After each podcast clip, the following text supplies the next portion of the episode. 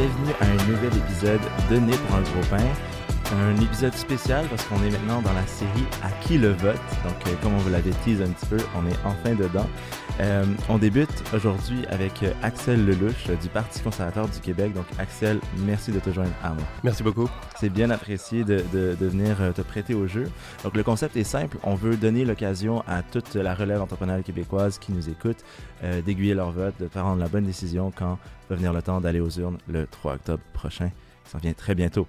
Euh, donc, on va commencer sans plus tarder avec une première question pour, pour, pour, pour bien mettre la table. Pour ceux qui ne me connaissent pas encore, en passant, moi, c'est Louis. Je suis le fondateur de Studio Machiavel, producteur et hôte du balado Né pour un gros pain. Et euh, Studio Machiavel, qui est l'agence marketing vidéo pour Mouton Noir. Donc, euh, exactement, ma première question, ce serait quel type de pain es-tu, Axel? Oui, absolument. On me rappelle euh, à l'oreille qu'il y a un jingle. C'est quel genre de pain, toi?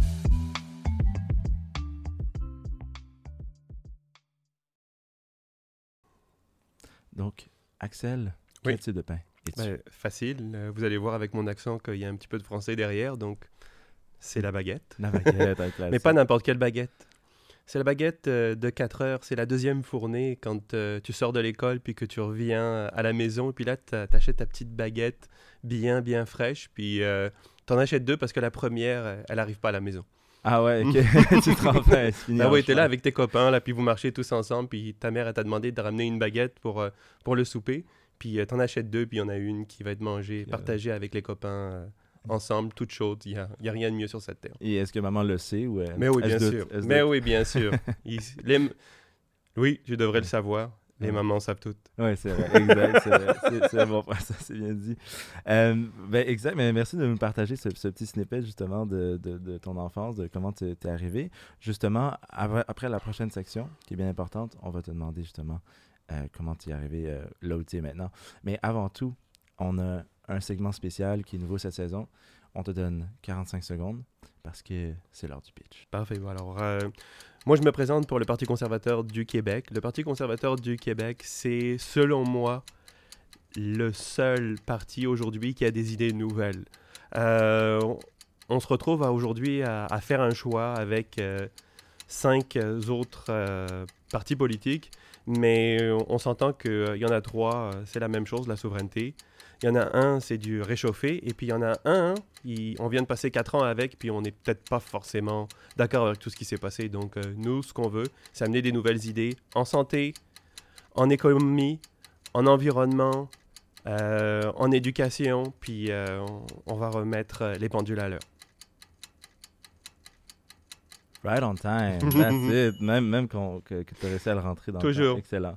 Ben, merci beaucoup d'avoir partagé ça. Ah ouais. Euh, je pense que ça donne déjà une petite idée euh, aux gens, mais on va un petit peu plus rentrer dans le gras du sujet avec notre première section.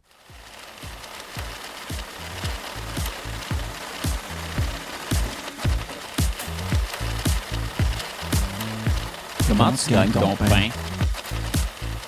Donc, exactement, la première question, c'est comment tu gagnes ton pain? Donc, j'aimerais savoir si tu peux me dire un petit peu comment tu as commencé, peut-être ou même tu as commencé tes études, ton parcours. Pardon. Donc, euh, moi, je suis arrivé au Québec à l'âge de 21 ans. Et euh, en descendant de l'avion, je suis allé euh, à l'université, à l'UCAM, l'Université du Québec, à Montréal. Et lorsque j'ai commencé mes études, j'arrivais de France et j'étudiais en France en, médecine, en école de médecine, parce que ben, quand tu viens d'une famille maghrébine juive en France, ben, tu as le choix, tu peux être avocat ou tu peux être médecin. Donc, euh, je suis allé faire deux années d'école de médecine et euh, après deux années d'école de médecine, je me suis rendu compte que je voulais pas être médecin. Donc, euh, j'ai déménagé au Québec et je suis allé étudier en biologie, spécialis- spécialisation biotechnologie. Donc, j'ai gradué de l'UCAM en 2000 et en terminant mon baccalauréat, j'ai eu la chance de pouvoir travailler dans, dans un domaine pharmaceutique. Et euh, j'ai été engagé en sortant de l'université. Ma mère était vraiment déçue parce qu'elle pensait que j'allais faire au moins un doctorat pour pouvoir m'appeler un docteur. Mais je lui dis, mais non, maman, j'ai eu un boulot en sortant de l'université. Donc, euh, c'est le but du jeu, c'est d'avoir euh, d'avoir une job. Donc, j'ai passé les euh, 20 prochaines années à travailler dans le domaine pharmaceutique. Et tout en, je dirais, en, en, en trempant mes, mes pieds dans, dans l'entrepreneuriat avec des différentes, euh, je dirais, euh, des différents euh, projets que j'ai eus à travers de ces 20, der- de ces 20 années-là. Et il y a à peu près 5 ans, j'ai décidé de changer de domaine complètement et je retournais à, l'école et j'ai étudié, puis j'ai obtenu mes, toutes mes certifications pour devenir conseiller financier. Donc depuis maintenant 5 ans, je suis conseiller financier et il y a à peu près euh, deux ans et demi, j'ai acheté un cabinet qui s'appelle Service financier Gestavie. Et euh, je suis maintenant propriétaire d'un cabinet financier qui euh, travaille dans le domaine euh, de l'assurance vie, assurance collective, rente collective et régime de retraite collective. Et aussi, je travaille aussi en investissement. Wow, donc toi-même, tu fais partie de la relève entrepreneuriale Oui. québécoise. Oui, oui, tu me parlais de, tout à l'heure de, de relève. euh, Mhm. que tu, on- tu vas parler avec la relève euh, québécoise et je te dirais donc je vais me parler à moi-même. ouais, finalement, exact. Ouais, ben ça, ça fait beaucoup de sens. Puis moi-même, un petit peu, c'est ça que j'ai l'occasion de faire avec le balado. Donc, je suis content d'échanger en plus avec un entrepreneur. Mais je pense qu'on va rentrer euh, assez vite dans le vif du sujet.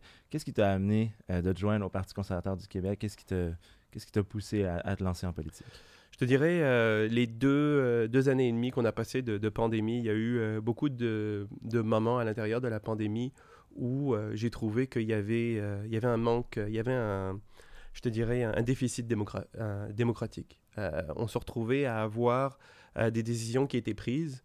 On avait un conseil des ministres qui prenait des décisions, mais on avait arrêté d'avoir une Assemblée nationale qui prenait des décisions. Donc ça, c'est quelque chose qui m'a, je te dirais, qui m'a motivé à prendre ma carte du Parti euh, conservateur du Québec. Et euh, récemment, euh, quand la loi 96 a, a été passée, euh, mon fils est venu et puis il m'a dit, euh, moi j'habite dans le West Island, donc je suis, euh, je- j'habite, tu sais, dans, une, dans, un, dans un endroit de, de, de l'île de Montréal qui est un petit peu plus peuplé d'anglophones, même si ma famille à moi, elle est parfaitement bilingue. Mes, a- ses amis, puis les gens autour de lui sont un petit peu plus des anglophones. Et euh, lui est au cégep, il m'a dit Regarde, papa, je, je pense que je suis plus euh, le bienvenu au Québec. Euh, je suis traité comme un citoyen de deuxième ordre et euh, je ne veux pas accepter de rester dans, un, dans une province qui me traite comme ça. Et là, moi, je, quand il m'a dit ça, j'ai. Ça t'a bouleversé un peu? ben, je- D'abord, j'ai pleuré, là. Très simplement, quand ton fils il dit qu'il va, qu'il va te, te quitter, puis qu'il te l'annonce en avance, là, pour moi, ça, c'était inacceptable. Donc, j'ai dit, regarde, je vais me battre, je vais faire tout ce que je peux pour essayer euh, de garder cette famille, de garder euh, cette, euh, je te dirais, ce- ce- ce- cette communauté qu'on a euh, sur l'île de Montréal. Avant que notre premier ministre il nous la, il nous la détruise, je vais essayer de, de, la, de la sauver, je vais essayer de la, de la, de la sauvegarder. Et euh, c'est pour protéger, c'est pour protéger ma communauté que je me lance en politique. OK, inspirant. Puis pour les gens qui ne sauraient pas, la loi 96, c'est quoi exactement? La loi 96, c'est euh, c'est une loi que François Legault a passée pour pouvoir, euh, je te dirais, excusez-moi. La loi 96, c'est une loi qui était supposée protéger le français. Mais euh, je pense qu'en 2022, il faut comprendre une chose. Protéger le français, ça peut pas se faire au détriment d'avoir une loi qui est vraiment très stricte et qui est vraiment au détriment de la communauté d'affaires. Donc, euh, au niveau de la loi 96, euh, qui a été votée, donc qui est en, place en ce moment, donc à partir de demain, si tu veux t'acheter une maison, il faut que ton bail ou il faut que ton euh, contrat de vente il soit en, fr- en français. Donc, si tu as des. Comment je pourrais dire, le, le document légal, il doit être en français. Donc, on s'entend que dans un monde où il y a des gens qui sont anglophones, allophones, c'est pas leur langue première, le français. C'est sûr que c'est pas forcément la langue à travers laquelle ils vont vouloir euh, faire leurs transactions. Donc, qu'est-ce qui va se passer? Il va se passer un petit peu ce qui s'est passé dans les années 70-80, c'est-à-dire euh, un exode massif de la population anglophone, allophone. Et euh, je pense qu'il faut absolument arrêter ça. OK, puis c'est c'est vraiment ça qui est un, un des, des vecteurs qui t'a fait te lancer principalement, puis Ah oui. qui, qui, qui t'a mené à- 100%. à- Écoute, dans la loi 96, il y a un des, euh, il y a un des points qui dit que l'Office de la langue française. Donc, la loi 96, si tu veux, c'est la loi 101 sur stéroïdes. Donc, euh, avec la loi 101, il fallait qu'il y ait un de tes employés qui fasse une plainte pour que l'Office de la langue française puisse rentrer dans ton entreprise pour pouvoir voir si tu utilisais la langue française euh, à bon escient. Avec la loi 96, il doit juste avoir besoin d'un doute que tu n'utilises pas, ton, tu utilises pas le français comme langue première dans tes, dans tes interactions avec tes clients. Et là, ce qu'ils peuvent faire, c'est qu'ils peuvent rentrer dans ton entreprise, te demander tes mots de passe pour ton ordinateur, pour ton téléphone, et commencer à regarder tes courriels. OK. Donc, Il ouais, y, y, y, a un enjeu de. Si par exemple l'intervention de l'État, tu souhaites l'avoir au minimum. Au minimum. Puis moi, je te dirais, en tant que francophone d'origine, parce que je suis français de France, donc je suis un francophone, euh, le français est extrêmement important pour moi. Mais jamais je vais permettre à un gouvernement d'ouvrir mon ordinateur et puis de commencer à regarder euh, mes informations clients. C'est avant que tu puisses regarder mes informations clients, il va falloir que tu me prouves avec des, euh, avec des lois et puis avec des... Il faut vraiment que ce soit très, très important. Là, je pense pas que ce soit vraiment important de, discuter avec tes clients ou avec tes collègues en anglais. Je pense pas que ça mérite de pouvoir enlever tes libertés personnelles. Parlant d'enjeux importants, justement, on va passer à la prochaine section où j'ai l'impression que, que ce sujet-là va, va revenir d'une façon ou d'une autre.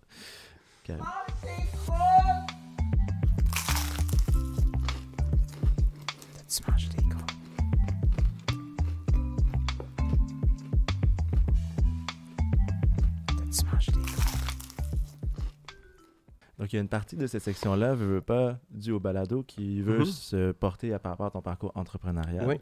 Tu peux faire des ponts avec le parcours, mais même avec le, le moment que tu as joint le parti mm -hmm. et comment tu as, vécu la pandémie. Mais qu'est-ce que tu dirais qui sont les anecdotes qui ont marqué ton parcours puis qui ont fait de toi l'homme entrepreneurial et l'homme politique que tu es? Ben, je te dirais, euh, pour pouvoir parler d'entreprise puis pour pouvoir parler d'entrepreneuriat, il faut, euh, je pense, en premier parler de famille. Donc, si je regarde euh, mon parcours familial, euh, mon père, euh, qui est un immigré lui-même de la Tunisie, est arrivé en France dans les années 50, puis à la force de son poignet, il a, il a travaillé, puis il est devenu lui-même agent d'assurance. Il a ouvert sa propre entreprise après, quelques années de travail. Et donc, mon père nous a montré quand même très, très jeune que euh, être entrepreneur, c'était la voie de, euh, je te dirais, de la richesse. Maintenant, quand on parle de richesse, pour moi, il y, y, a deux choses qui sont très importantes. Euh, réussir dans la vie, réussir sa vie. Est-ce que mon père va finir ses jours milliardaire? Non. Mais c'est sûr que c'est quelqu'un qui a vraiment réussi sa vie. Donc, c'est comme ça que moi, je le vois. Exact. Il y a différentes Et, façons de mesurer la richesse. Exactement. La richesse, la richesse c'est à la fin de ta vie, quand euh, tu as terminé ta, ta carrière de, de, travail, il te reste quelque chose après. Euh, quelque chose que tu peux passer à quelqu'un d'autre, quelque chose que tu peux, euh, je te dirais, euh, ramener dans le monde. Puis moi, c'est ça ce que j'ai essayé de faire à la travers de toute ma carrière. donc, ouais, excuse-moi. Je pardon, donc les premières années de, de, ma carrière, elles se sont passées, si tu veux, comme employé. Et la raison pour laquelle j'étais employé, c'est parce que euh, ma conjointe, euh, elle a la sclérose en plaques. Donc, elle a des besoins, je te dirais, euh, qui sont un petit peu plus demandants au niveau de, sa santé. Donc, c'est une personne qui travaille, qui, qui, qui, est dans le monde du travail. Mais quand les enfants étaient jeunes, c'est sûr que les, les... j'ai deux enfants. Euh, deux adolescents qui sont plus des enfants maintenant. Faut plus les appeler des enfants. Non, il y en a pas ça. ouais, ça. ça du tout, non. Puis euh, c'est sûr que quand ils étaient jeunes, euh, ma conjointe, elle avait besoin de beaucoup d'aide. Donc c'est sûr que j'avais besoin d'un travail qui me permettait de faire deux choses. Premièrement, supporter ma famille financièrement, mais aussi supporter ma conjointe et mes enfants dans les, dans les activités qu'ils avaient besoin de faire. Puis moi, j'ai toujours mis beaucoup de priorités sur être présent pour, euh, pour ma femme et mes enfants. C'était quelque chose de très important pour moi. Donc j'avais un, un, emploi qui me permettait de pouvoir faire ça. Et puis euh, dès que euh, les enfants ont grandi, puis dès que ma femme est retournée au travail, ben là, c'est là le moment où j'ai senti vraiment le, le, besoin, je te dirais, de dire, OK, là, c'est à moi, c'est à mon temps, et puis je vais pouvoir me lancer en affaires. Puis c'est ce que j'ai fait. Donc j'ai changé de domaine, je me suis lancé comme conseiller financier. Puis j'ai acheté un cabinet, puis voilà, je suis là aujourd'hui. OK, donc en plus, repreneur même. Tu as, acheté un cabinet, donc oui. tu as repris une entreprise. J'ai repris une entreprise. Repreneur, wow. C'était comment cette dynamique-là? Est-ce que juste ben, c'était un peu versus l'entrepreneuriat? Ouais, ben c'était un petit peu difficile parce que euh, ça s'est passé euh, pendant le Covid. Wow. Donc euh, c'est sûr que ma première année, donc je, moi j'ai fait la transaction pour acheter le cabinet Service Gestavi au mois de février. Et euh, Février 2020, Oui. là, le mois d'avant. oui, monsieur. Exactement. C'est le mois fatidique, puis au mois de, au mois de mars, tout est arrivé. Donc, euh, c'est sûr que ça a été une grosse, grosse, grosse, euh, comment dire, adaptation. C'est sûr que moi, je suis un people person. Donc, tu sais, le Zoom, puis le... Puis toutes ces choses-là, c'était pas forcément mon premier choix lorsque je me disais je vais avoir des interactions clients. J'ai plus d'un, je te dirais de, euh, j'affectionne plus, ouais. j'affectionne plus, tu sais, les, les contacts directs. Donc de, de le faire, euh, de le faire sans avoir, euh, sans avoir les contacts directs, ça a été difficile pour moi. Ouais, je peux imaginer. Moi- Moi-même, au début, ça a été une période d'adaptation. Une chose qui est quand même, les outils euh, étaient là et, et on a pu rapidement s'adapter. Puis, est-ce que tu vois par rapport euh, aux affaires, là, tu as vu en plus ton Mhm. père en, en Tunisie. En, un- France, en France. en Lui, il a déménagé de, la Tunisie en France quand il Ah. était jeune. OK, puis c'est là qu'il y a eu des, des activités entrepreneuriales Ouais, même. ouais. Donc, tu as vu un petit peu ton père justement en France, Ouais. tu as, vécu l'expérience. Est-ce que tu vois des, des avantages de faire des affaires ici au Québec et des désavantages? Ah, écoute, euh, l'avantage au Québec, c'est que on- d'abord, c'est les gens. Aussi simplement que ça.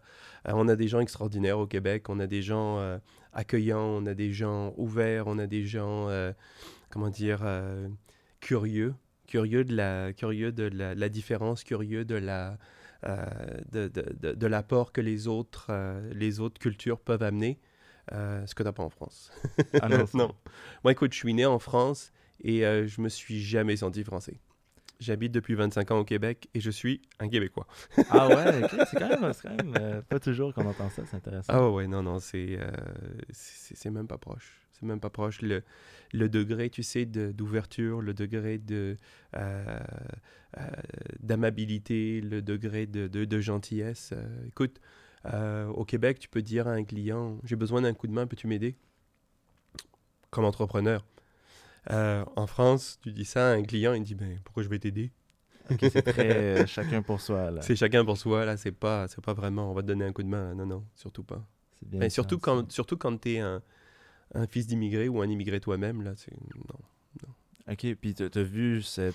même en tant qu'immigrant ici au Québec, Ah, une- Ça fait pas de différence. Ici au Québec, là, c'est... T'arrives, tu descends de l'avion, c'est... T'as envie de travailler? T'es prêt à relever tes manches? Il n'y en a pas de limite. Moi, écoute, j'ai eu une carrière euh, ici au Québec, euh, que ce soit dans le monde pharmaceutique, que ce soit dans le monde financier. Jamais j'aurais eu ces opportunités-là. Tu te fais juger premièrement euh, avec ton nom de famille et tu te fais juger avec tes origines. Donc, euh, ça se passe pas du tout de la même façon. C'est pour ça que quand François Legault parle de, de- d'immigration, puis, à un moment donné, il y a deux semaines, là, il dit Oui, vous savez, chez nous au Québec, on n'aime pas ça la chicane, parce qu'on lui parlait d'immigration, là, puis il dit Vous savez, euh, nous, on n'aime pas ça la chicane, et puis on est des gens pacifiques. Puis je dis Quoi? Ouais. De quoi tu parles? Mhm. François Qu'est-ce qui se passe? Il faudrait que tu sortes de Québec une fois de temps en temps. Il faudrait que tu viennes à Montréal voir comment est-ce que le village, tu sais, interagit avec euh, toutes ces, tous ces gens de tous, les, de tous les côtés, de tous les bords, là, et puis on vit tous en, en harmonie, tous ensemble. C'est, c'est quelque chose de...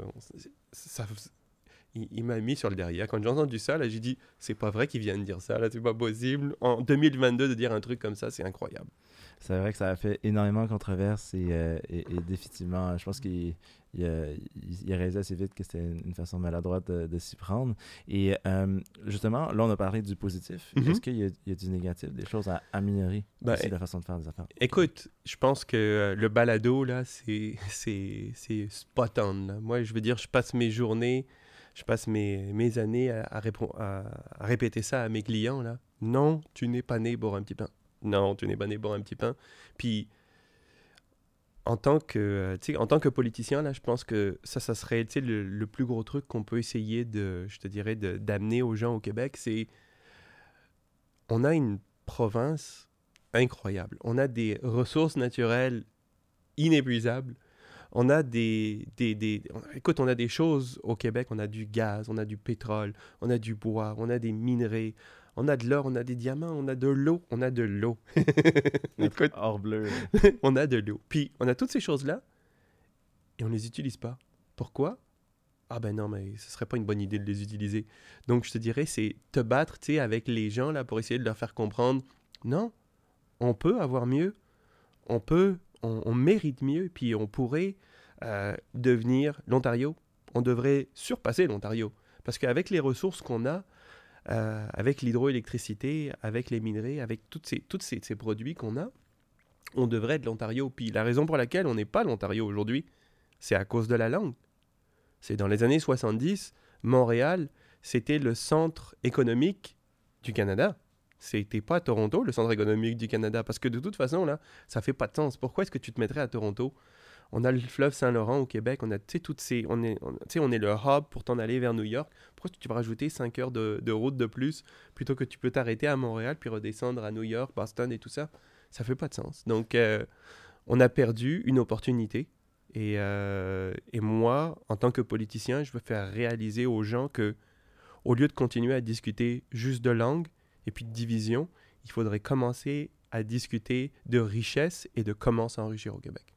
Justement, ça, ça m'amène à, à penser à un épisode qu'on a eu il y a deux semaines. où Mhm. On a reçu Philippe Telliot. Mhm. D'ailleurs, si tu ne l'as pas encore vu, va voir l'épisode de Oui. Philippe Telliot euh, de Startup Fest, euh, où il amenait justement ce point sur le fait que en société, il faut faire un choix entre culture et économie. Euh, dans le cas ici, ça serait la loi 96, ça serait les, les règles de- très strictes autour de la langue. Selon toi, ben, je- on a un petit peu ta réponse à Ouais. travers ce qu'on vient de dire, mais c'est quoi le choix à faire? C'est quoi le meilleur choix entre défendre la culture et défendre l'économie? Et je te le mets pas facile non Ouais, plus. D'une façon ou d'une autre, il faut compromettre l'autre. Selon toi, où on trace la ligne? Il faut comprendre une chose, oui. Les gens qui viennent au Québec, je te donne un exemple. Là, on va prendre un, un monsieur, il a 40 ans, il décide de quitter son pays. OK, puis de venir s'installer au Québec avec ses deux enfants. Là, il arrive au Québec, puis il parle pas la langue. Mais ce qu'il veut, lui, profondément, c'est que ses enfants, ils parlent les deux langues. C'est pour ça qu'il vient s'installer au Québec, parce que sinon, il irait en Ontario, il parlerait juste l'anglais. Mais les gens arrivent ici et puis se disent, euh, ben, c'est extraordinaire, mes enfants vont pouvoir parler les deux langues. Donc, choisir entre la culture et l'économie, c'est ridicule. C'est même pas une question. Les, les gens qui viennent s'installer ici, c'est pour que leurs enfants, leurs petits-enfants, leurs arrière-petits-enfants puissent avoir deux fois plus d'opportunités. Ben, en fait, ils vont en avoir trois parce qu'ils vont parler la langue avec laquelle ils sont arrivés, l'anglais et le français. Ils comprennent automatiquement qu'ils vont avoir des opportunités dans la vie au moins deux fois plus que dans le reste du Canada. Donc, non, non, il n'y a pas de choix. Il n'y a pas de choix à faire. On va on... Et puis, le, le fait de dire que les gens qui immigrent ici, ils veulent pas apprendre le français, non, c'est pas ça. C'est parce que tu as 40 ans, tu arrives au Québec, tu quittes ton pays, ta famille, tes amis, puis tu arrives avec rien, parce que si, t'as- tu déménages, généralement, tu pas grand-chose, là. Puis là, OK, il faut que je m'occupe de ma famille, là. Donc, euh, j'ai deux jobs, euh, je travaille euh, deux, deux, trois jobs pour pouvoir nourrir mes enfants, etc. Puis là, en plus, tu me demandes après d'aller faire des cours de francisation. Je n'ai pas le temps de faire ça, là. Mais tu sais quoi? Ne t'inquiète pas, mes enfants, ils s'envoient à l'école francophone parce qu'ils sont obligés. Ils vont parler le français, ils vont parler l'anglais, ils vont parler ma langue maternelle. Donc, il y a déjà des, des mesures en place, selon toi, qui sont suffisantes. Ben oui. Et, et par exemple, si on regarde un peu le. Il y a des études récemment, je pense, qui ont, qui ont fait quand même les rondes il y a un mois, où il y avait un, un certain déclin euh, de la proportion euh, du français euh, au Québec qui alarme, beaucoup certains. Est-ce que tu penses que. il y a une- on a une réaction à avoir par, par rapport à ça? Écoute, moi, je peux juste te donner. Je peux pas parler des, des statistiques dans tout le Québec. Je peux juste te parler des statistiques dans mon quartier à moi. Donc, euh, je prends euh, Robert Baldwin, le- l'endroit où le comté où je me présente. Et euh, dans Robert Baldwin, écoute, il y a 20 ans, quand moi j'ai acheté ma maison, parce que j'habite dans mon comté, en passant, c'est un des trucs. Il y a beaucoup de, candidats qui habitent pas dans leur comté. Et dans mon comté, il y a 20 ans, dans mon quartier, t'entendais pas un mot de français. Pas un seul. Allé au Fairview, je sais pas si t'as déjà été au Fairview. Il y a- Je connais, mais je pense que je, je suis déjà allé. Ouais. Écoute, le Fairview, là, c'est comme le, le Carrefour Laval, là, mais la même taille, mais c'est parce que tu rentrais là, t'entendais pas un mot de français.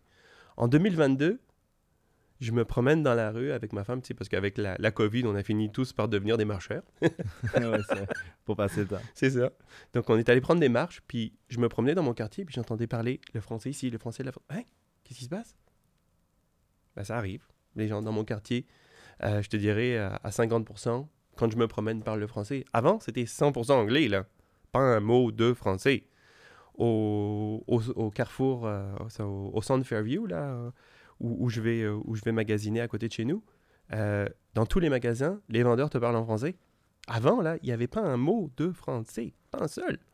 Donc, quand tu me dis que le français est en, est en recul, pas dans mon quartier. Je peux pas te dire que dans mon quartier, puis je peux te dire que mes voisins anglophones, parce qu'il y avait des, anglophones unilingues, leurs enfants, quand moi, mes enfants, ils ont commencé à aller à l'école, les parents de ces amis-là, ils étaient anglophones unilingues. Leurs enfants parlaient deux langues parfaitement. Donc, je trouve ça, je trouve ça un petit peu, je trouve ça un petit peu compliqué. Je trouve ça un petit peu compliqué, puis j'ai du mal à croire que que les gens refusent de parler le français, parce que je te le dis avant, si quelqu'un déménage au Québec là, c'est pas pour juste parler l'anglais, c'est parce qu'ils veulent avoir les deux langues et ils veulent que leurs enfants parlent les deux langues. Donc pour moi, je je vais pas discuter des statistiques, c'est sûr les statistiques sont là, mais moi mon expérience personnelle, c'est pas celle. Alors, il y a un argument peut-être pour, pour dire que la coercition n'est pas nécessairement, ou, ou le faire forcer n'est pas nécessairement la meilleure solution pour, pour améliorer ou... Mais c'est clair que Est-ce que toi t'as pas d'enfant encore? Non. Bon, parfait. Donc, ici, il n'y a personne qui a des enfants, là. Mais, euh, tu sais, si je reviens, tu sais, euh, moi, la façon dont moi j'ai été éduqué, là, dans les années. Je suis né en 1976, donc euh, les années 80, là, euh, tu faisais pas ce que tes parents ils disaient, tu recevais une claque dans la gueule. OK? Euh, Ça marche plus, ça. la claque dans la figure, là, ça marche plus. Il faut trouver des nouvelles façons de pouvoir, comment je pourrais dire, euh, discuter avec les jeunes, discuter avec les gens. Mais quand tu dis la coercition, là, c'est parce que la, la loi 96, c'est plus de la coercition, là. C'est.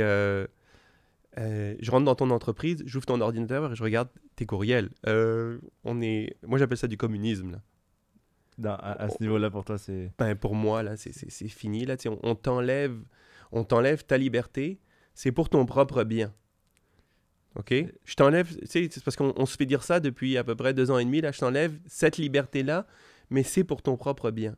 Donc, euh, moi, je suis prêt à faire des sacrifices pour mon propre bien, mais il faut que, il faut que ça soit. Si jamais tu m'enlèves quelque chose dans la vie, là, il faut que tu aies des vraiment, vraiment bonnes raisons pour pouvoir le faire. Sinon, ben, on va avoir un débat.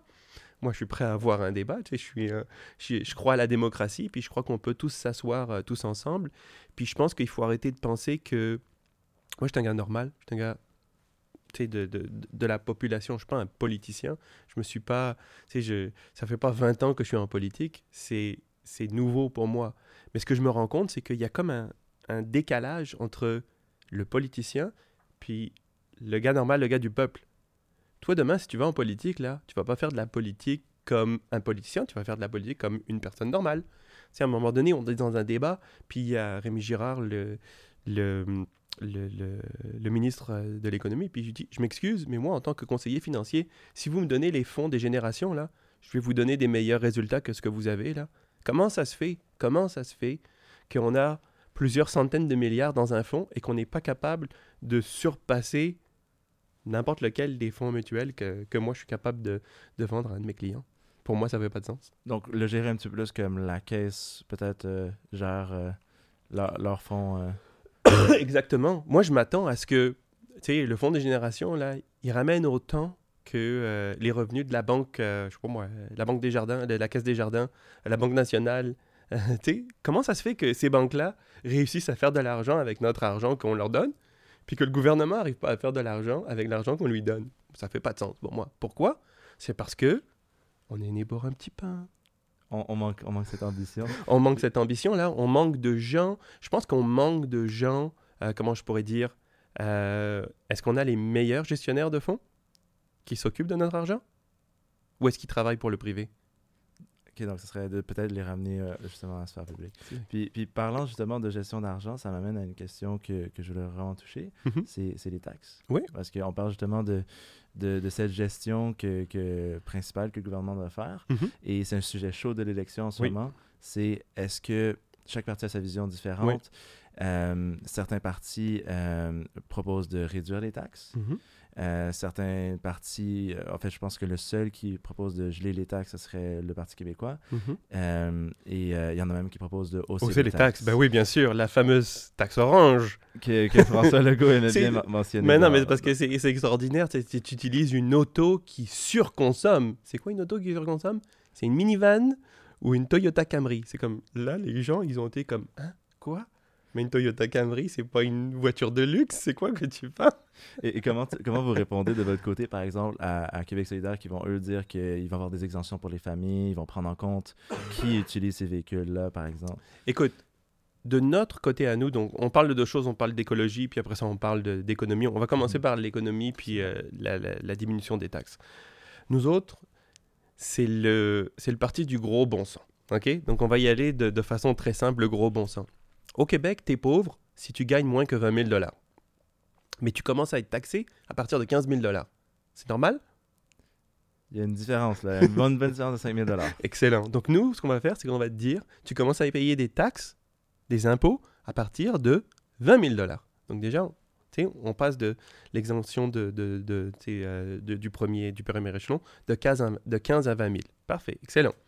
Après ça, on te dit jusqu'à 42 000, euh, de- disons 43 000 dollars, on va passer de, de, bouge pas, de, de 15 à 12. OK? 12 de, de taxes. Après ça, jusqu'à 92 000 dollars. Excuse-moi, je vais me boucher ton micro.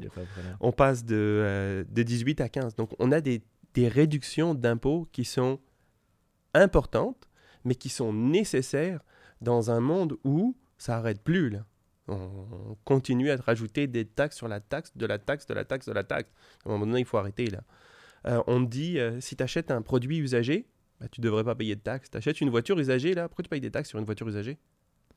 Ce qui est le cas en ce moment, là. C'est ça. Tu payes des taxes sur une voiture usagée. T'as pas payé tes taxes sur ta voiture neuve? Il me semble que je l'ai faite, moi. J'ai déjà payé mes taxes sur la voiture neuve. Ah, mais oui, mais c'est parce que tu la rachètes. Oui, mais tu l'as déjà payé. Tu me charges deux fois la taxe? On s'entend, là, une fois, ça suffit. Donc, euh, produits usagés, on paye une fois les taxes. That's it, that's all. Puis, il y a plein d'autres petites choses comme ça, mais ce que nous, ce qu'on va faire surtout, l'État est au service de l'individu. L'individu n'est pas au service de l'État. Là, on s'est rendu compte à un moment donné là que quand est-ce que l'État va arrêter de grandir? Quand est-ce qu'on va arrêter de nourrir cet ogre qui n'a aucune fin Ça n'a ça n'a pas de fin. On continue toujours et encore à donner de l'argent au gouvernement. Mais qu'est-ce que tu fais avec mon argent? Est-ce que tu l'utilises de la bonne façon? Le gouvernement est le fiduciaire. Moi je, moi, je suis un fiduciaire pour mes clients. C'est-à-dire que je gère l'argent de mes clients. Mais je ne suis pas propriétaire de leur argent. Mais tu as comme l'impression aujourd'hui là que, euh, OK, je t'ai donné tout cet argent-là cette année, là, puis comme entrepreneur, je t'en ai donné, en passant, je t'en ai donné deux fois plus. Euh, est-ce que tu pourrais me donner des... Est-ce que tu pourrais me rendre des comptes? As-tu déjà essayé, toi, d'appeler Revenu Québec? Ouais, c'est un petit peu long. Euh, En tout cas, pour avoir des comptes, oublie ça. je peux te donner mon, je peux te donner mon exemple personnel. là. J'avais besoin de changer mon mot de passe pour mon clic et sécure. OK? C'est comme, c'est niaiseux, ça. Dans n'importe quelle autre compagnie sur cette terre-là, tu as besoin de changer ton mot de passe, tu appuies sur Reset Password, puis il te redonne un password. Non, non. Il faut appeler un monsieur à Revenu Québec qui va te donner un, qui va te donner un lien pour pouvoir reset ton password. Là, là tu es comme, mais qu'est-ce que vous faites, les gars, là? On est en quelle année, là? On est en, en 1890, là, ça fait pas de sens. Donc, j'ai passé 6 heures. 6 vraies heures Au téléphone avec eux, là. au téléphone avec eux. La première fois, ça a pris deux heures et demie pour parler avec quelqu'un. J'ai un client qui m'a appelé, donc j'ai dû répondre au client pendant que j'étais en attente. Le gars, il a raccroché. Donc ça, c'était deux heures et demie. Puis après ça, un autre, trois heures et demie pour parler avec quelqu'un. Après trois heures et demie, je lui ai parlé, je lui ai dit, dites-moi, monsieur, les gens qui vous appellent, ils travaillent? Peuvent-tu travailler? Parce que moi, je ne peux pas passer toute ma journée à te mettre en hold là pour... euh, Donc c'est ça qu'on est en train de dire. Ce qu'on veut aussi, c'est que on veut simplifier la, la machine gouvernementale. Moi, en tant qu'entrepreneur, là, j'ai tellement de trucs à faire que en plus, tu me rajoutes des, des choses que le gouvernement me demande de faire. Incapable de le faire. Incapable. Ça limite ta productivité euh, Ben, de ta perspective. Puis... Ça, ça m'enlève de, ça m'enlève de l'argent que je pourrais gagner. Je la passe à discuter avec le gouvernement. Tu es supposé m'aider. Le gouvernement est supposé être un partenaire tu sais, qui va m'aider à faciliter mon travail. Aujourd'hui, c'est devenu, le gouvernement est devenu une entrave à ton entrepreneuriat. Complètement fou. Mais, pour- mais je dis ça comme ça, là, puis toi, tu me regardes, tu me dis, bah oui, mais est-ce qu'on peut commencer à penser à ça à un moment donné? Est-ce qu'on peut à un, moment donné remettre en cause c'est quoi un gouvernement? Est-ce qu'on peut, à un moment donné, remettre en cause c'est quoi un partenaire d'affaires? Il est supposé être mon partenaire d'affaires, mais c'est pas, plus mon partenaire d'affaires, c'est mon patron. C'est ok, c'est ouais, intéressant de le voir comme ça, de le positionner comme ça, ça, ça, ça amène une bonne réflexion. Puis on, on s'en va, euh, ben, on, on l'a mentionné juste un petit peu brièvement, puis on s'en va vers le, le- le sujet de l'économie, euh, plutôt de l'environnement. De l'environnement. Euh, puis justement, on, on parlait de ces véhicules Mhm. énergivores. là, Énergivores, qui, hein. qui, qui demandent, qui demandent beaucoup plus de. de- Une de Toyota. Camry. donc, donc, justement, c'était le sujet du, du débat euh, récemment qu'on a, vu à TVA. Euh, il y a eu des échanges houleux, je pense, entre les candidats. Euh, comment, vous, comment vous percevez ça, dans le fond, par rapport à la position, par exemple, de Québec solidaire, qui veut vraiment, pour faire des, des gestes importants euh, vers l'environnement, on sait que la jeunesse euh, québécoise est très préoccupée Oui. euh, par l'environnement, même à travers la génération, bien entendu. Oui. Comment, comment le faire sans pénaliser trop de gens? Encore, on, on reste un peu, Oui. même avec les taxes, tout ça, dans la même thématique. Moi, ce que, ce que j'aime du Parti conservateur du Québec, c'est que, au lieu de regarder l'environnement d'un point de vue du Québec, on va regarder l'environnement au niveau planétaire. Donc, ce qui se passe en ce moment, c'est que au Québec, on n'extrait pas euh, aucun, aucun produit, ni gaz, ni pétrole. Mais ce qu'on fait, c'est que on est encore dépendant de ces deux produits énormément. Et ce qu'on fait, c'est qu'on va les, on va les chercher ailleurs. Donc, euh, on va les extraire dans un pays qui a aucune norme écologique, qui a aucune norme euh, de protection euh, de l'environnement. Après ça, on le prend, on le met dans un bateau. On fait traverser la mer. On pollue les océans. On pollue le fond des océans. Puis là, après ça, on le fait arriver au Québec. Puis on dit, hey, moi, j'ai rien fait, hein. J'écoute, je, moi, je, je, je fais pas d'extraction au Québec, donc je suis pas un pollueur. Oui, mais tu continues encore à polluer. Mais non. Après ça, on parle de cible de réduction des gaz à effet de serre. Au Parti conservateur, on n'a pas mis de cible. Puis là, à un moment donné, j'avais un débat, puis euh, le représentant de Québec solidaire dit, je suis vraiment déçu du Parti conservateur qui ne met pas de cible. Je lui dis, mais vous savez pourquoi est-ce qu'on n'a pas mis de cible? Parce que le Parti québécois, le Parti libéral, la CAQ ont donné des cibles, ok? Puis ça fait 40 ans qu'ils nous donnent des cibles. Est-ce qu'ils ont jamais même atteint la cible qu'ils nous ont donnée dans aucun des mandats qu'ils ont fait? Cette fois-ci, là, Rémi Gérard, il a dit que après 4 ans, ils sont arrivés juste à 50% de la cible qui s'était donnée pour les 4 prochaines années. Ça, ça veut dire, je sais pas si tu comprends là, qu'ils ont pollué 50 fois plus que ce qu'ils voulaient là. C'est ça ce que ça veut dire. 50 fois plus. Ils sont juste arrivés à 50% de la cible, donc ils en ont fait 50 fois plus, 50% de plus que ce qu'ils voulaient.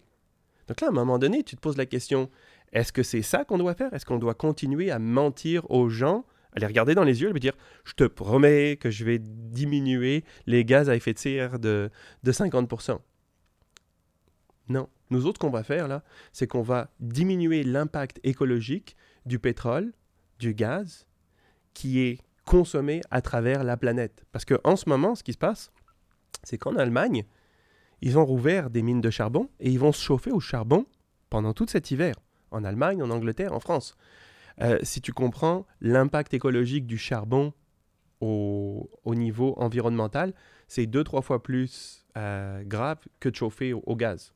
L'Allemagne qui auparavant avait une source d'énergie relativement renouvelable étant le, le nucléaire qu'ils ont fermé avec le temps. Exactement. Ils se retrouvent vers une, une solution. euh, Ils se, retrouvaient avec, beaucoup. l- ils se sont retrouvés avec à le gaz allemand, euh, le gaz euh, russe, mhm. Puis là, les Russes, ils ont coupé les vannes. Donc, qu'est-ce qu'ils font maintenant? Ils n'ont plus de nucléaire, ils n'ont plus de gaz russe. Ah, ben, ils vont faire du charbon, puis ils vont rouvrir les, les comment t'appelles ça, les, les usines de charbon. Donc, à un moment donné, il faut être réaliste. Puis la deuxième chose qu'on dit, c'est que ce que nous, on veut être au Parti conservateur, on veut être la Norvège de l'Amérique du Nord. La Norvège, comment est-ce qu'elle a fait sa transition euh, énergétique? Elle a d'abord développé euh, des pipelines dans la mer du Nord. Elle a extrait le pétrole dans la mer du Nord. Elle a utilisé cette richesse. Elle a utilisé cette euh, énergie, parce qu'on s'entend, pour pouvoir faire une transition énergétique, il faut de l'énergie. Demain matin, si tout le monde s'achète une voiture électrique, on a un problème au Québec, là, parce qu'on n'a pas assez de, on n'a pas assez de, comment t'appelles ça, de, bornes pour, euh, pour recharger tout le monde. Là, on va commencer à avoir des gens qui vont se retrouver à attendre pendant 30, 40, 50 minutes pour, euh, pour recharger leur, euh, leur auto. Ça, ça va pas fonctionner. Là. Donc, nous, ce qu'on dit, c'est que pour pouvoir faire cette transition énergétique, il faut développer les hydrocarbures qui sont au Québec. Et en même temps, on va pouvoir aider nos, comment dire, nos alliés à l'international, comme les Allemands, comme les Français, comme les Anglais, à pouvoir aussi avoir de l'énergie dont ils ont besoin. Et on va, avec cet argent-là qu'on va, euh, comment je pourrais dire, euh, générer, on va pouvoir justement faire la transition énergétique. Parce que au niveau mondial, euh, les, comment je pourrais dire ça, les, les, ce qu'on ce qu'on ce qu'on apporte en émissions à gaz à effet de serre, c'est moins de 2% le Canada Sur l'échelle mondiale. sur l'échelle mondiale. Le, pas, le problème, c'est pas le Canada. Le problème, c'est d'aider les autres pays à pouvoir faire leur transition énergétique. C'est ça qu'on doit se, se focuser dessus. Puis nous, c'est ce qu'on veut faire. On veut aider les autres pays à pouvoir faire leur transition énergétique, mais on va le faire en s'enrichissant et en, pouvoir, en pouvant, euh, comment je pourrais dire, aider l'économie de notre pays. Parce que c'est bien beau de dire, comme Québec solidaire, de euh, réduire les gaz à effet de serre de 55%. Mais ça, c'est ce que ça veut dire, là. C'est que la lumière qui est allumée ici, la lumière qui est allumée, la lumière qui est allumée, tu pourras plus les avoir les quatre allumés. Donc ton, ton mode de vie, il va devoir changer. Est-ce qu'on est prêt à changer notre mode de vie? Est-ce qu'on est prêt, en plein milieu de l'hiver, de dire que on chauffe plus à 22 euh, ou à 23 degrés euh, dans la maison, mais on va tous devoir euh, chauffer à, à 15 Si tu es prêt à vivre à 15 degrés pour tout l'hiver, c'est faisable. On peut le faire. Mais on, on parle, tu sais, de, tu sais, de cibles de réduction, mais on parle jamais, tu sais, des, comment je pourrais dire, des, euh, des sacrifices qu'on va devoir faire. Et moi, c'est ça que j'aimerais comprendre. Tu sais, quand on me donne un, un- un projet politique, donne-moi les sacrifices. Parce que si tu me demandes de réduire de 55% mes gaz à effet de serre, ça veut dire qu'il va falloir que je fasse des sacrifices. Nous, ce qu'on te dit, c'est que on va faire une transition énergétique. On va utiliser les hydrocarbures qu'on a au Québec pour pouvoir faire justement cette transition énergétique.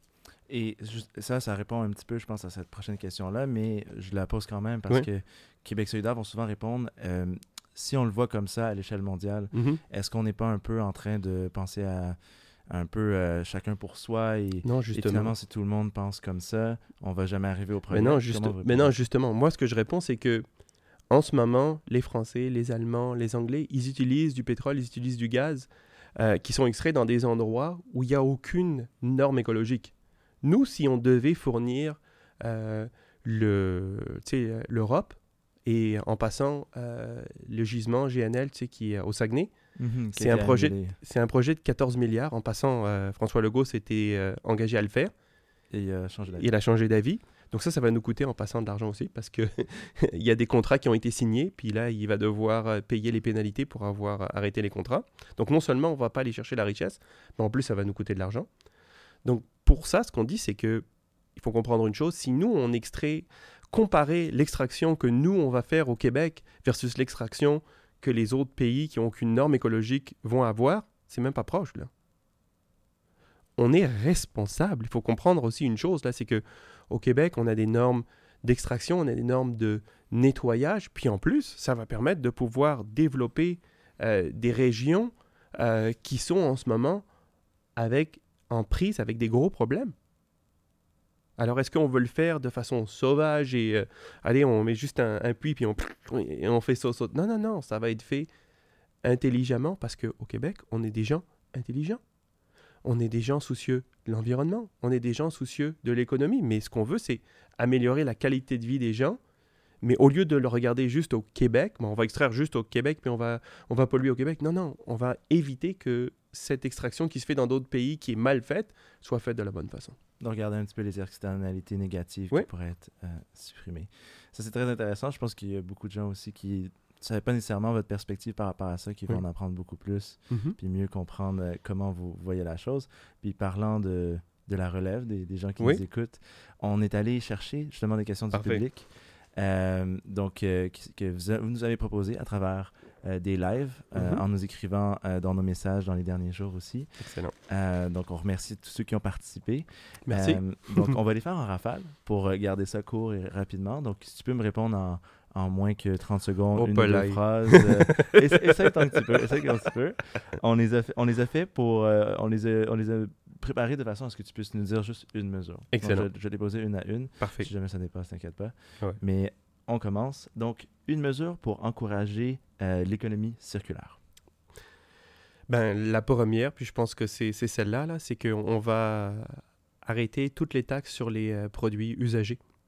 Donc, euh, on, va abolir, euh, on va abolir les taxes de vente sur les produits qui sont usagés. Donc, euh, juste là, là, ça va nous permettre d'améliorer l'économie circulaire.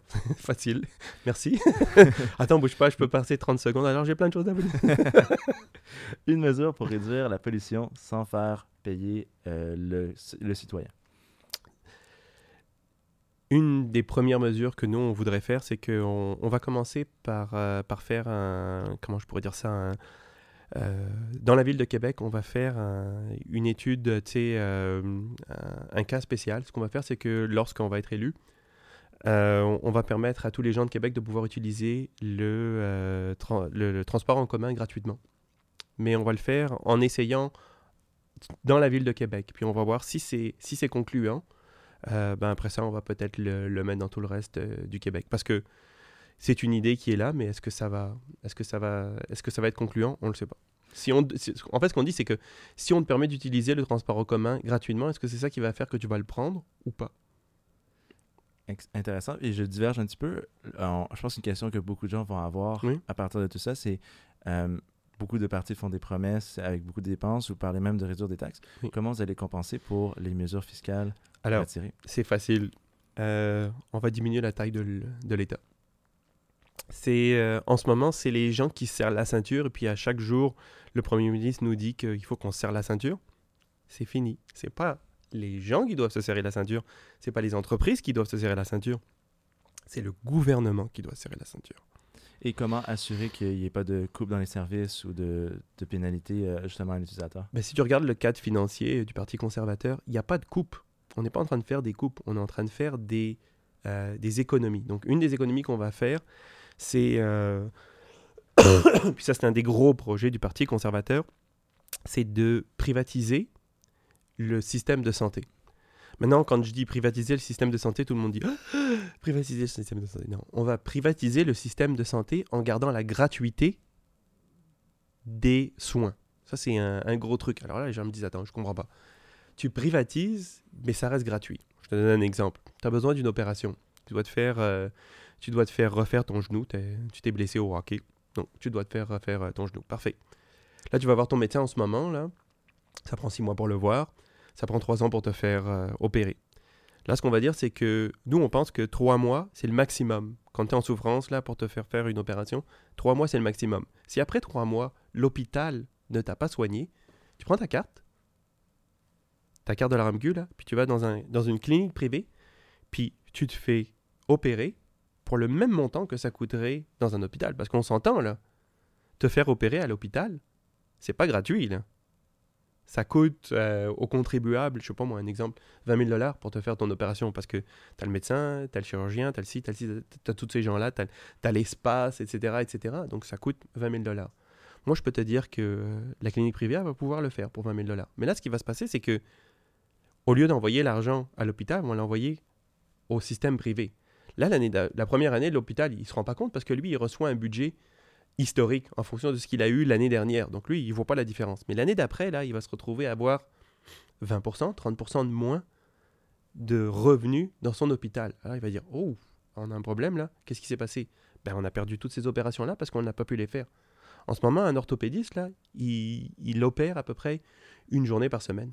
C'est ça le, rythme entre les disponibilités des, euh, des salles d'opération, entre les plafonds qu'il reçoit de rémunération. On peut juste opérer une ou deux, une ou deux journées par semaine. Nous, ce qu'on va dire, on va dire aux médecins, si tu veux, tu peux travailler aux deux. Tu peux travailler au public, puis tu peux travailler au privé. Et là, les gens, ils vont nous dire, ouais, mais alors les médecins, ils vont tous aller au privé. En ce moment, tu peux, si tu es un médecin, aller au privé. C'est juste qu'en ce moment, tu dois choisir. C'est ou l'un ou l'autre. C'est ou tu travailles tout au privé ou tu travailles tout au public. Nous, ce qu'on va dire aux médecins, c'est que le, gouvernement va t'obliger à juste travailler une ou deux journées par semaine et va seulement te payer une, ou deux journées par semaine à cause de leur, euh, de leur plafond de, de- de- paiement. Mais les autres trois journées, si tu as envie d'aller travailler, il va travailler dans le privé. Donc on va avoir plus de services. Maintenant, qu'est-ce qui va se passer? C'est que l'hôpital va recevoir moins d'argent. Il va dire, OK, j'ai reçu moins d'argent, donc il faut que je donne plus de services. Donc maintenant, au lieu que l'hôpital te voit comme une dépense, quand tu rentres à l'hôpital, il te voit comme une dépense. Donc il veut que tu rentres et que tu ressors le plus rapidement possible, ça lui coûte de l'argent. Nous, ce qu'on veut, c'est que l'hôpital te voit comme un revenu. Plus tu soignes de gens, plus tu reçois d'argent. Moins tu soignes de gens, moins tu reçois d'argent. Plus tu soignes de gens correctement, plus tu reçois d'argent. Plus tu soignes de gens pas correctement, moins tu reçois d'argent. Donc, Ouais. les services, tu sais, vont augmenter. Ce qui fait que notre société est ce qu'elle est aujourd'hui, c'est la compétition. Donc, demain matin, l'hôpital va devoir te soigner mieux et va, te va devoir te soigner plus rapidement et mieux. Mais là, la clinique va se rendre compte, ah ben là, les gens sont retournés dans l'hôpital. OK, ben là, au lieu de charger 20 000 au gouvernement, là, ben, je vais lui charger 18 000. Puis là, il va charger 18 000. Puis là, ce qui va se passer, là, c'est qu'il va y avoir de la compétition entre les deux. Le patient va se retrouver à être le bénéficiaire de cette compétition entre les deux et le système va s'améliorer. Alors, on s'entend, Louis, ça c'est l'idée, comment je pourrais dire, euh, parfaite C'est qui pourrait arriver. l'idéal. On espère que c'est ça qui va se passer. Mais au moins, nous autres, on arrive avec une nouvelle idée. Mais les autres, là, c'est comme, c'est quoi votre solution pour euh, régler le problème de la santé? On va mettre plus d'argent. On va mettre plus d'argent. On va mettre plus d'argent. Sais-tu combien est-ce qu'on dépense pour le système de santé au Québec par semaine? Non. Tu veux pas savoir? C'est un milliard par semaine. Un milliard. Wow. Un milliard de notre argent qui s'en va dans le système de santé à chaque semaine. C'est, je crois pas que ce soit ton salaire. Non, pas encore, loin de là. loin de là. Wow. Et, mais par exemple, de mentionner un, bon, un, un mot très important, tu dit correctement, comment assurer la qualité des services si euh, ils ont l'intérêt de passer le plus de gens possible? Tu, tu l'as même mentionné spécifiquement, est-ce que vous avez une, une- une Ah oui, non, mais c'est, mais c'est clair. La stratégie, c'est pas, c'est pas de soigner le plus de monde possible. La stratégie, c'est de soigner le plus. Ah, c'est, vraiment beau comme phrase. Le plus mieux. le plus meilleur, qu'on devienne le pays le plus meilleur au monde, comme disait euh, Jean Chrétien. On va, être, on va avoir le plus meilleur système de santé. Non, non. Regarde. On veut pas qu'on soigne. On veut pas que, on veut pas que soigner le plus de gens possible. On veut soigner le mieux les gens possible.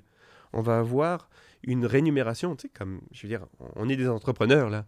Ta rémunération, c'est pas juste faire une vente. Ta rémunération, c'est que le client, il revienne. Tu sais, toi, en tant qu'entrepreneur, là, tu fais ton podcast, les gens, ils viennent, puis ce que tu veux, c'est qu'ils reviennent ou qu'ils parlent avec leurs amis en disant « Hey, ce gars-là, là, c'est incroyable.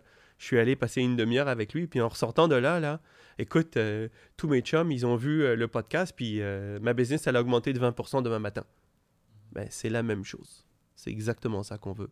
On veut que quand tu sors de l'hôpital, tu dises, tu sais, cet hôpital-là, là, il est tellement bon que quand j'ai eu mon opération ou quand j'ai eu mon traitement pour le cancer, ben, j'ai été guéri. Moi, j'ai travaillé 20 ans comme euh, représentant pharmaceutique. Puis à un moment donné, je travaillais euh, dans un département d'hôpital, puis euh, je travaillais en hémodialyse. OK? C'est euh, les gens qui font de la dialyse. Et j'arrive dans le j'arrive dans le dans le le- le- le- l'endroit là où ils font l'hémodialyse, puis je demande au médecin dites-moi c'est quoi vos euh, parce que je, re- je revenais d'un congrès puis il parlait de taux de mortalité des, des patients. Je lui dis dites-moi euh, docteur c'est quoi votre taux de mortalité dans votre euh, ici là dans votre dans votre service d'hémodialyse je sais pas. Je savais pas. Ou alors il ne voulait pas me le dire. L'un ou l'autre. Dans, dans les autres pays du monde là c'est quand même quand même simple là. Ton, expérience client parce qu'on s'entend oui tu es un patient mais tu es un client de l'hôpital. Il faut que je sache exactement c'est quoi tes résultats. Si tes résultats ils sont pas bons là comment est-ce que je sais que que t'as pas eu euh, que, que tu as bien soigné les gens? On le sait pas en ce moment. Il n'y a aucune conséquence de pas bien soigner des gens au Québec. Nous ce qu'on veut dire c'est que si t'es pas bien soigné et que le client il te met un, une star tu sais sur ton sur ton review ben on va pas te payer si le client il est pas content là. Pourtant c'est pas difficile là tu sais. T'as un patient ok il se fait soigner il est pas guéri. S'il est pas guéri il est pas content tu te fais pas payer that's it that's all. Ça, amener plus de responsabilité, un peu de la même façon que oui. le privé a cette, cette responsabilité par lui-même. Il veut avoir des bons reviews, il veut avoir comme un. il va avoir un retour de cli- un retour de clientèle. Tu veux tu avoir des bonnes des bonnes reviews? Moi je peux te dire je sors d'ici je te mets un 5 stars mais bon. Mais tu veux avoir des bonnes reviews Ouais, mais dans un contexte de, de santé, le retour, comment on le voit, c'est... Le retour sur l'investissement, c'est les gens, leur santé s'améliore. Écoute, c'est quand même incroyable qu'on soit obligé de dire une, quelque chose d'aussi simple que ça. Quand tu rentres à l'hôpital, c'est pas pour que ta santé elle se détériore, c'est pour que ta santé s'améliore. Là, on est juste content de pas détériorer. Tu sais, t'emmènes tes parents, tes grands-parents, puis ils ressortent de l'hôpital, ils disent Ah ben je me suis pas détérioré, je suis content. Non, non, non. On doit améliorer la santé des gens. Et puis l'autre chose aussi, là, il faudrait peut-être parler un petit peu, au lieu de regarder toujours de soigner les gens, est-ce qu'on pourrait travailler en amont? On pourrait-tu avoir des politiques pour pouvoir améliorer la santé des gens en amont, pour éviter que les gens, tu sais, descendent et descendent et descendent? Nous autres, nos, nos idées, là, c'est de... euh, premièrement, les enfants, là, on veut que chaque enfant dans une école primaire, secondaire, fasse minimum une demi-heure de sport par jour. OK? L'activité physique, pour nous, là, c'est très, très important. Donc, 30 minutes de sport par jour dans toutes les écoles du Québec, primaire, secondaire. Après ça, un crédit d'impôt pour les, travail- les travailleurs, pour les gens euh, comme euh, de plus de 18 ans qui ont arrêté d'aller à l'école, pour pouvoir faire des activités sportives.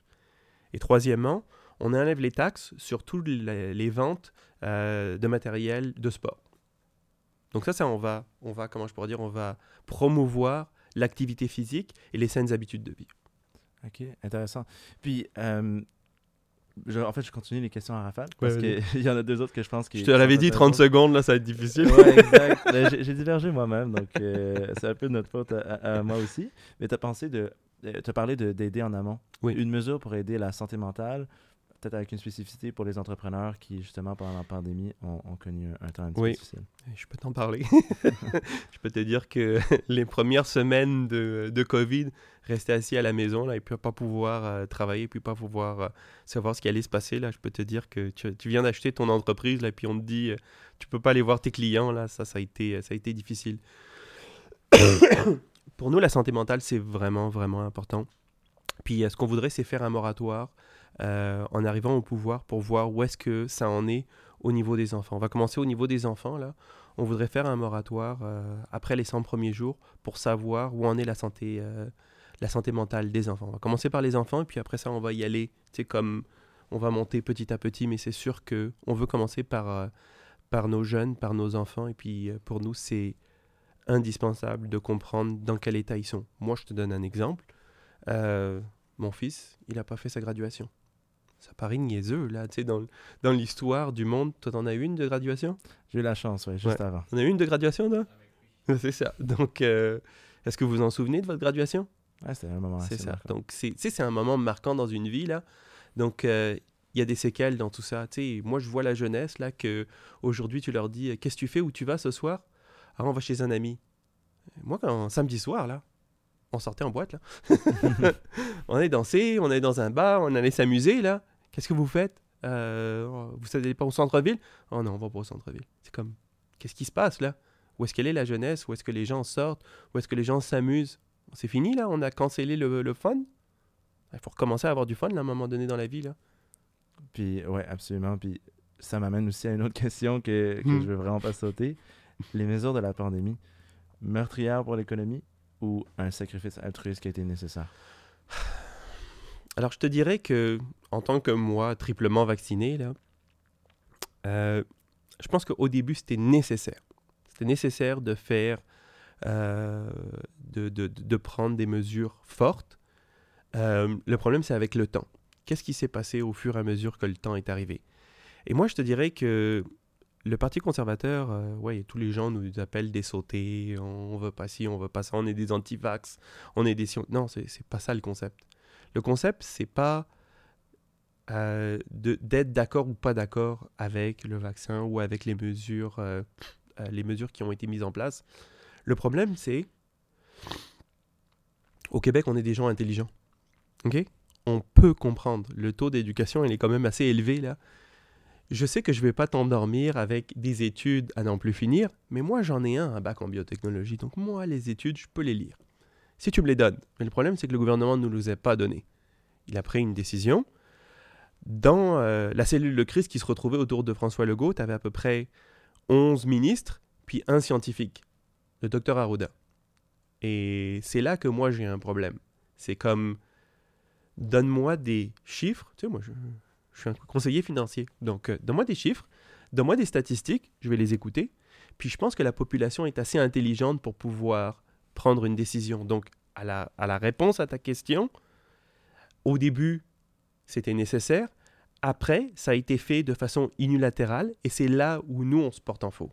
C'est si tu avais pris tous les, euh, tous les députés, tu les avais mis à, Québec, puis tu, tu leur avais demandé de voter sur, comment je pourrais dire, euh, euh, l'extension euh, des mesures sanitaires, on aurait eu une décision en fonction de la société. Là, on a eu une décision en fonction d'un premier ministre.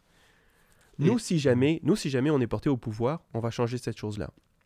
Parce que si jamais il faut qu'il y ait une autre, il faut qu'il y ait d'autres mesures sanitaires pour pouvoir accepter la fermeture de toutes les de toutes les business, il va falloir qu'il y ait un vote secret. Donc c'est pas partisan, c'est un vote secret de tous les députés. Et il doit y avoir une majorité à 80%. Si 80% des députés euh, comment dire, décident que oui, il doit y avoir un confinement, on aura un confinement. Et le confinement, ça va être pour 10 jours. Parce que tu te souviens, la première journée, là, François Legault, il nous a dit, c'est 15 jours. Hein? Tu te souviens? rappelle, Tout le monde s'en souvient. hein? C'est juste pour 15 jours. Là, on s'est Ouais. retrouvé, là, c'était plus 15 jours, là. C'est deux ans. Donc, nous, ce qu'on dit, c'est 10 jours. Après 10 jours, tout le monde se retrouve, on- on vote une autre fois, c'est un autre 10 jours. Puis une autre fois, c'est un autre 10 jours. Donc, ce que nous, on est en train de dire, c'est que c'est une, une décision importante. C'est une décision qui a des, euh, comment je pourrais dire, qui a des répercussions sur toute la société et qui a des répercussions sur toute l'économie, pas juste pour cette année, mais pour les 25-30 prochaines années. Cette décision-là va nous suivre pour les 25-30 prochaines années. Donc si jamais on doit le refaire, ben, on le refera de façon responsable et démocratique. N'oublions pas ce mot-là, là, démocratie. Parce que libre chez nous, tu sais, notre slogan, là, c'est c'est ça, c'est ça le concept, là. C'est le concept de la démocratie. On est libre chez nous parce qu'on a des lois qui nous donnent la liberté chez nous. Mais s'il y a une personne qui décide pour tout le monde, moi, j'appelle plus ça une démocratie. Comment encourager l'économie locale, les fonds publics, Mhm. par exemple le panier bleu, Oui. ou le laisser faire? Donc, tu sais, nous autres, euh, notre, juste, re- regarde juste notre vision au niveau de, de l'écologie, ça te donne une bonne idée, OK? Euh, ce qu'on veut, c'est développer nos ressources naturelles ici au Québec. Donc, euh, c'est sûr que moi, ça me fait capoter à chaque fois. Là, je, je vais chez mon, dans mon IGA ou mon Provigo et puis je cherche des bleuets. Tu sais, on est au mois d'août, je cherche des bleuets. Puis je retrouve des bleuets du Mexique. Je dis comme, on est au Québec, je peux-tu avoir des bleuets du Québec? Il n'y en a pas. J'en trouve pas. Je suis pas capable d'en avoir. Donc, euh, je me fais un, un devoir là, à chaque fois d'en trouver, comme par exemple, j'en ai trouvé chez Costco. ok? Je vais aller chez Costco, j'ai trouvé une espèce de grosse barquette de, je sais pas, il y a, je sais pas, il y y a comme 3 kilos de bleuets dans Tout une barquette. Tout est gros, c'est fou. puis là, j'ai fait des petits sacs, puis je les congèle, puis je les, je les utilise. Mais ça, c'est le meilleur exemple. là. C'est comme, donne-moi-en, je vais en avoir. Mais si j'ai pas accès, je peux pas en avoir. Moi, je vais, je vais acheter moins de produits, mais euh, peut-être même un petit peu plus cher, mais pour pouvoir euh, consommer local, versus, euh, versus consommer des légumes du Mexique ou whatever, là, ou n'importe quoi. Je suis, je suis ouvert à ouvert à l'économie locale, c'est sûr. Moi, ce que je veux, c'est qu'on développe nos produits localement. Donc, comment, euh, quelles mesures concrètes permettraient de, de développer ou s'assurer qu'il est là dans tous les magasins? Toujours, toujours la même chose. La libre entreprise. C'est comme ça que ça marche dans la vie. là. On- il me semble qu'on est une, on- on- il me semble qu'on est une démocratie avec une libre entreprise. Écoute, moi je prends toujours l'exemple là des produits bio. La raison pour laquelle tu trouves des produits bio ici euh, au Québec maintenant là, c'est pas parce que les, les entreprises sont plus, euh, tu sais, c'est pas parce que euh, pense qu'il veut être plus vert là. C'est parce que la clientèle lui a demandé. Puis ils se sont rendus compte que, tiens, c'est- génial ça, on peut vendre euh, un paquet de carottes normal pour 1,99$, mais si on le fait venir bio, puis nous, il nous coûte, c'est comme 1,50$, on peut le vendre à 3,99$. On peut vendre plus cher parce que c'est écrit bio dessus. On va le faire. C'est ce qu'ils ont fait. Donc, moi, je te dis, la libre entreprise, c'est le secret de- du développement économique de n'importe quoi.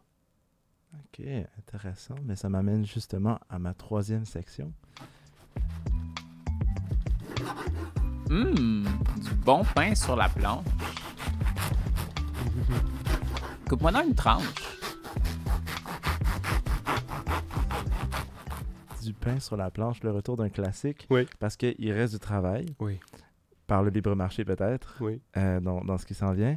Qu'est-ce que vous vo- percevez comme tendance ou, ou- ou que vous allez voir dans les que vous voyez qui, qui vont être nécessaires et vous allez devoir vous adapter pendant les quatre années de votre mandat si le Québec vous le confie? C'est sûr que nous, on voit le, le pain sur la planche, c'est euh, de changer un petit peu la perception euh, de la population au niveau de la, de la politique. Euh, parler franchement, euh, parler de façon transparente, ça c'est un, je pense que ça c'est un gros pain sur la planche. Euh, je pense que de redonner confiance aux gens en la politique, de leur faire comprendre que on est là pour travailler pour eux, versus leur dire quoi faire. Dans les quatre dernières années, là, on s'est plus dit, on s'est plus fait faire dire quoi faire que de, de donner nos, nos doléances au, gouvernement et puis d'avoir le résultat. Puis euh, comment ça se fait? Comment ça se fait que le gouvernement est plus à notre, à notre service, mais qu'on est rendu au service du gouvernement? Je, je comprends pas ça. Je vois des, je vois des politiciens. J'ai fait mon premier débat il y a quelques temps là. Puis je voyais des gens totalement déconnectés. Vraiment, vraiment, vraiment déconnectés. Je, je comprenais pas que ce soit des gens qui sont élus ou des gens qui, qui sont en politique depuis de, nombreuses années. Et je me disais, mais comment ça se fait que vous pouvez pas comprendre la douleur des gens? Moi, chaque jour, là, j'ai des gens qui viennent me voir puis qui me donnent des anecdotes sur leur entreprise, sur leur famille, sur, euh, sur leur- leurs conditions de vie. Et, euh, et je me dis, comment ça se fait que le gouvernement entend pas ces choses-là? Et je pense que c'est ça va être ça, le gros pain sur la planche, que au lieu que on soit, le gouvernement qui dit quoi faire, qu'on se fasse dire quoi faire. Moi, je suis le, je suis le serviteur, que, que ça soit dans mon emploi comme euh, conseiller financier, je suis au service de mes clients. J'aimerais ça que le gouvernement redevienne au service de la population. Et, et je pense que c'est le plus gros pain sur la planche qu'on a. Un autre potentiel sujet de, de discussion chaud euh, pendant l'élection, malgré que pour certains c'est quelque chose qui est, qui est mort enterré, pour d'autres c'est quelque chose qui est plus vivant que jamais. Euh, comment euh, aller chercher le maximum d'autonomie par rapport au fédéral, étant potentiellement le, le prochain gouvernement provincial? Co- comment aller le chercher? Par la souveraineté? Non. Par un poids supérieur par rapport au gouvernement? Comment vous gérez ça? Écoute, moi je pense que la souveraineté, pour moi, là, c'est comme, c'est même pas une question, c'est, c'est un, c'est une conversation qui est morte et enterrée. Euh, je parle avec beaucoup de, d'entrepreneurs, je parle avec beaucoup de jeunes entrepreneurs parce que je t'avoue que dans mon entreprise, euh, comme conseiller financier, c'est ça que je fais là. Je parle avec des entrepreneurs parce que je parle beaucoup de- d'assurance collective. Donc, euh, c'est des gens qui ont des employés. Puis, c'est complètement ridicule en 2022 de parler d'un monde global et de dire on va être global, mais on va se refermer sur nous-mêmes. C'est deux idées totalement à, l'opposition. Donc, pour moi, ça fait même pas de sens. La, comment dire, la, souveraineté, c'est c'est pas la bonne idée. Ce qui va nous permettre au Québec d'avoir plus de poids au niveau fédéral, c'est très simple. C'est encore la même chose. C'est notre poids financier. Si on prend plus de poids financier, si on développe notre économie au point où on devrait être au même niveau que, l'Ontario, mais l'Ontario génère deux fois plus euh, de, au niveau économique que le Québec. Pourquoi? Pourquoi Je pose la question? Est-ce qu'on est né pour un petit pain? On revient toujours à la même chose là On devrait faire mieux que les on devrait faire mieux que les gens de Toronto. Pourquoi est-ce qu'on ne le fait pas mieux? On a le savoir-faire, on a les ressources, on a tout ce dont on a besoin. Pourquoi est-ce qu'on ne le fait pas mieux que les autres? Donc moi, ce que je dis, c'est que pour avoir plus de poids, ça revient toujours à la même chose. Il faut générer plus. Puis si tu génères plus, ben, euh, Ottawa va dire ah ben il faut les prendre plus en, en compte. Pourquoi est-ce qu'on a l'impression qu'ils prennent plus en compte euh, l'Ontario Pour cette raison-là? J'ai une question bien importante pour toi maintenant.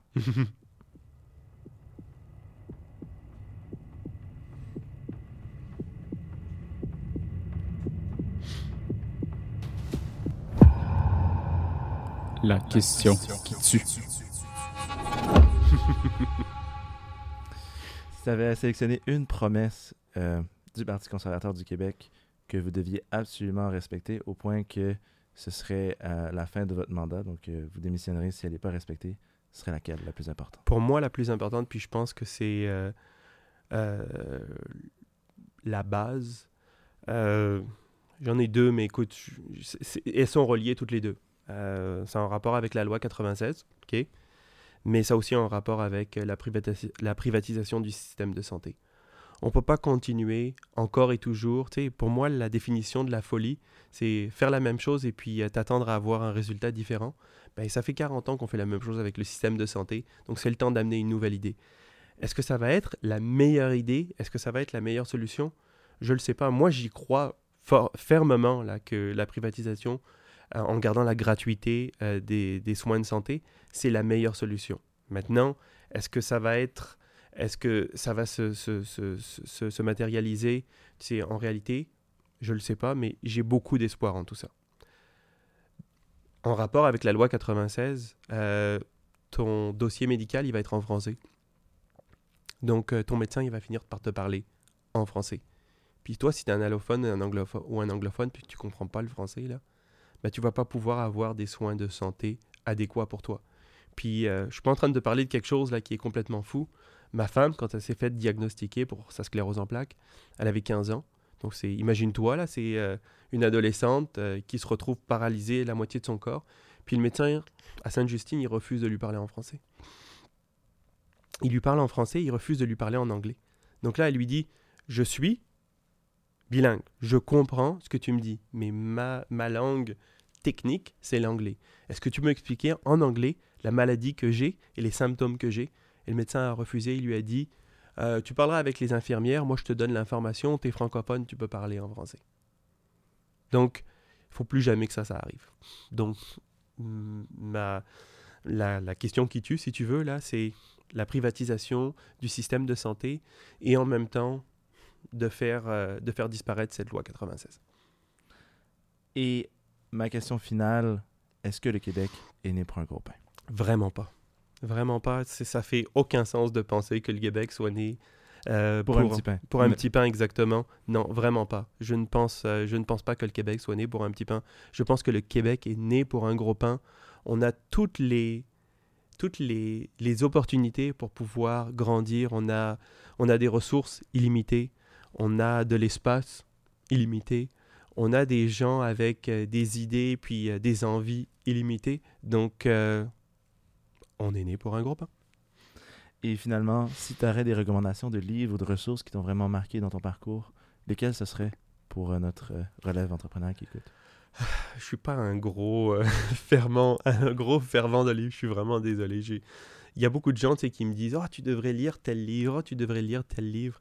Euh, je te dirais que les... c'est pas des livres qui m'ont, euh, comment je pourrais dire, qui m'ont marqué dans ma vie. C'est des gens. C'est euh, des mentors.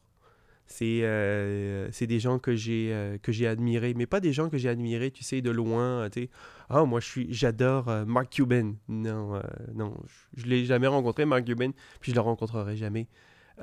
Moi, ce que je dirais aux gens de, de l'entrepreneuriat, c'est, tu es dans un domaine, puis il y a quelqu'un que tu admires dans ce domaine-là, appelle-le. Mais ça soit quelqu'un d'accessible, tu sais, pas quelqu'un d'inaccessible. Oh, moi, je suis, euh, tu sais, moi, je suis en investissement, et puis euh, j'ai beaucoup de respect pour euh, Paul Desmarais. Paul Desmarais, il prendra pas le téléphone si je l'appelle. C'est le propriétaire, tu sais, de Power Corporation. Il prendra pas le téléphone. Mais il y a des gens autour de toi qui sont des gens que, que, que tu regardes comme des modèles. Colle-toi à ces gens-là. Tu sais, si ces gens-là, tu sais, ils ont des valeurs qui te ressemblent. Si ces gens-là, ils ont des, euh, ils ont un parcours que, que- qui, qui te, qui t'allume. Colle-toi à ces gens-là. Et puis c'est ça ce que j'ai essayé de faire dans, dans toute ma vie, dans toute ma carrière, me coller aux gens là avec qui j'avais euh, de la- du respect et de l'admiration. Excellente recommandation. Puis je peux même faire un pont personnel avec moi-même. Oui. Cet après-midi, je vais rencontrer euh, ma mentor, la première mentor que je vais avoir euh, dans mon parcours entrepreneurial. Donc, euh, Taïna Dinapoli de la compagnie euh, Dinapoli. Donc, euh, j'approuve de ça, même si j'ai pas encore vécu l'expérience vraiment. Elle commence Mais à tu vas voir, mais tu vas voir, c'est comme. Puis des fois, on pense que ça va être. euh, euh, je vais apprendre des choses extraordinaires. Non, c'est juste, tu sais, une façon d'être. Des fois, il y a des gens là, ils ont une comment je pourrais dire? Moi, ce que j'ai appris de mes mentors là, c'est de c'est la patience. Tu sais, c'est comme les gens qui ont vraiment réussi leur vie. On revient toujours au même point là. Les gens qui ont réussi leur vie là, c'est pas des gens impatients là. Ils savent que tu vas avoir des hauts, tu vas avoir des bas, mais que tu si tu gardes le cap et que tu continues à faire ce en quoi tu crois fermement tu dans ton cœur, ben ça va ça va ça va te donner une réussite à la fin. Absolument. C'est justement fini quand tu arrêtes. Exactement. Ben, merci Axel de t'être joint à moi. Merci beaucoup Louis. C'est super intéressant. J'espère que justement l'auditoire, la relève, va pouvoir avoir euh, une bonne idée de ce que le Parti conservateur euh, propose et être aiguillé. Euh, bien entendu, ce n'est pas le seul épisode. c'est une série de cinq épisodes. Donc allez voir s'ils sont... en fait, ils vont déjà être disponibles. Donc allez voir les autres épisodes de chaque partie. réécoutez celui-ci en amont d'aller faire votre vote et prenez une décision éclairée. Surtout, allez voter. Euh, je pense même que la campagne d'élection au Québec en ce moment, c'est on, renverse la tendance. Oui. Donc, euh, renversons la tendance ensemble, puis euh, en espérant qu'on ait un, super résultat aux élections en termes de participation. Merci beaucoup, Louis. Le 3 octobre, n'oubliez pas d'aller voter. C'est l'élection la plus importante pour les quatre prochaines années. Absolument. C'est aussi simple que ça. Donc, merci encore. Un petit regard à la caméra pour la fin. Au revoir. Au revoir.